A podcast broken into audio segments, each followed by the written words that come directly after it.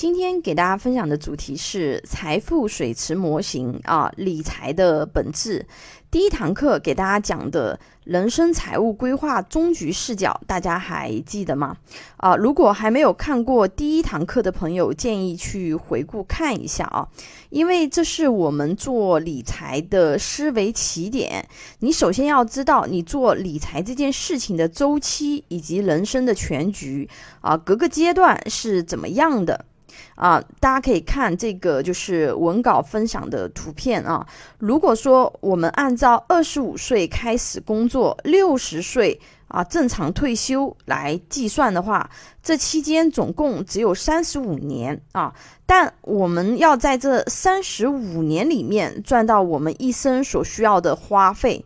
啊，尤其是现在人均寿命怎么样，越来越长，那么养老所需要准备的费用也会越来越多啊。俗话说，你不理财，财不理你，对不对？那如果说急速赚钱的话是百米冲刺啊，那么理财就是马拉松啊，比的是耐力，需要有计划、有耐心啊。因此，我们要做什么呢？我们。要学会理财，让钱来生钱。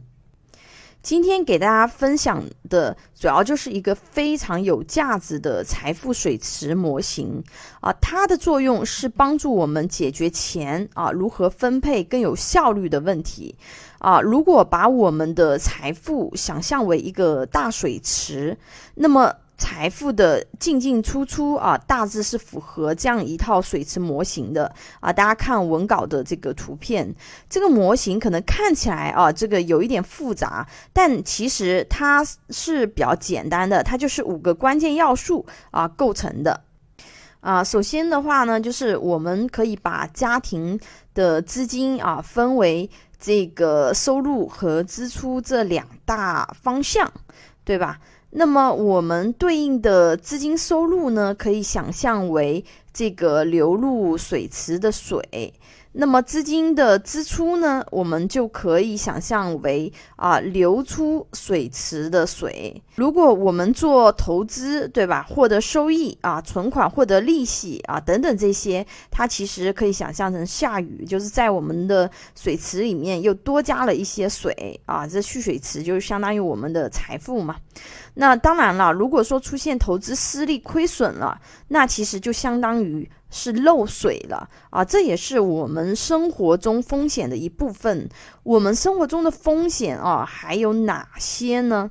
啊，比如家庭成员发生疾病或者是意外的风险啊，以及一些不以我们意志为转移的其他会造成我们家庭经济损失的各类风险啊，它就相当于我们的蓄水池发生了漏水啊，会大量的消耗我们积累起来的财富。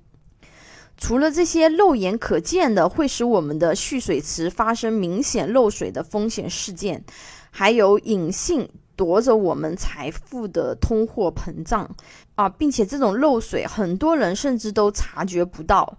那通货膨胀它是怎么让我们的财富漏水的呢？啊，比如说我们在两千年的时候有一万块钱，那么这一万块钱的话，它一直是放在这个活期账户里面去存着，那么。到了二零二零年的时候，因为是活期存款嘛，对吧？它的这个呃资产增长率是比较低的，那么它是跑不赢通货膨胀的平均增长率的。那么到了二零二零年的话呢，这一万块钱就相当于贬值了啊，也就呃类似相当于漏水了。为什么呢？啊，因为如果说这一万块钱它二十年它增长不多，那么它在两千年一万块钱的这个购买力和它增长完以后，再到二零二零年这个时候去对比它这个时候的购买力，那么它肯定是不同的啊，因为它的购买力下降了。只不过这种类型的漏水啊，不易觉察，就像温水煮青蛙一样啊。当前的呃现实情况是，通货膨胀会一直伴随我们啊，轻视我们财富的真实购买力。理解了我们人生的几个阶段和财富水池模型，接下去我们要做什么呢？啊，那我们要做的就是想我们怎么让我们的财富蓄水池里的水啊变得越来越多？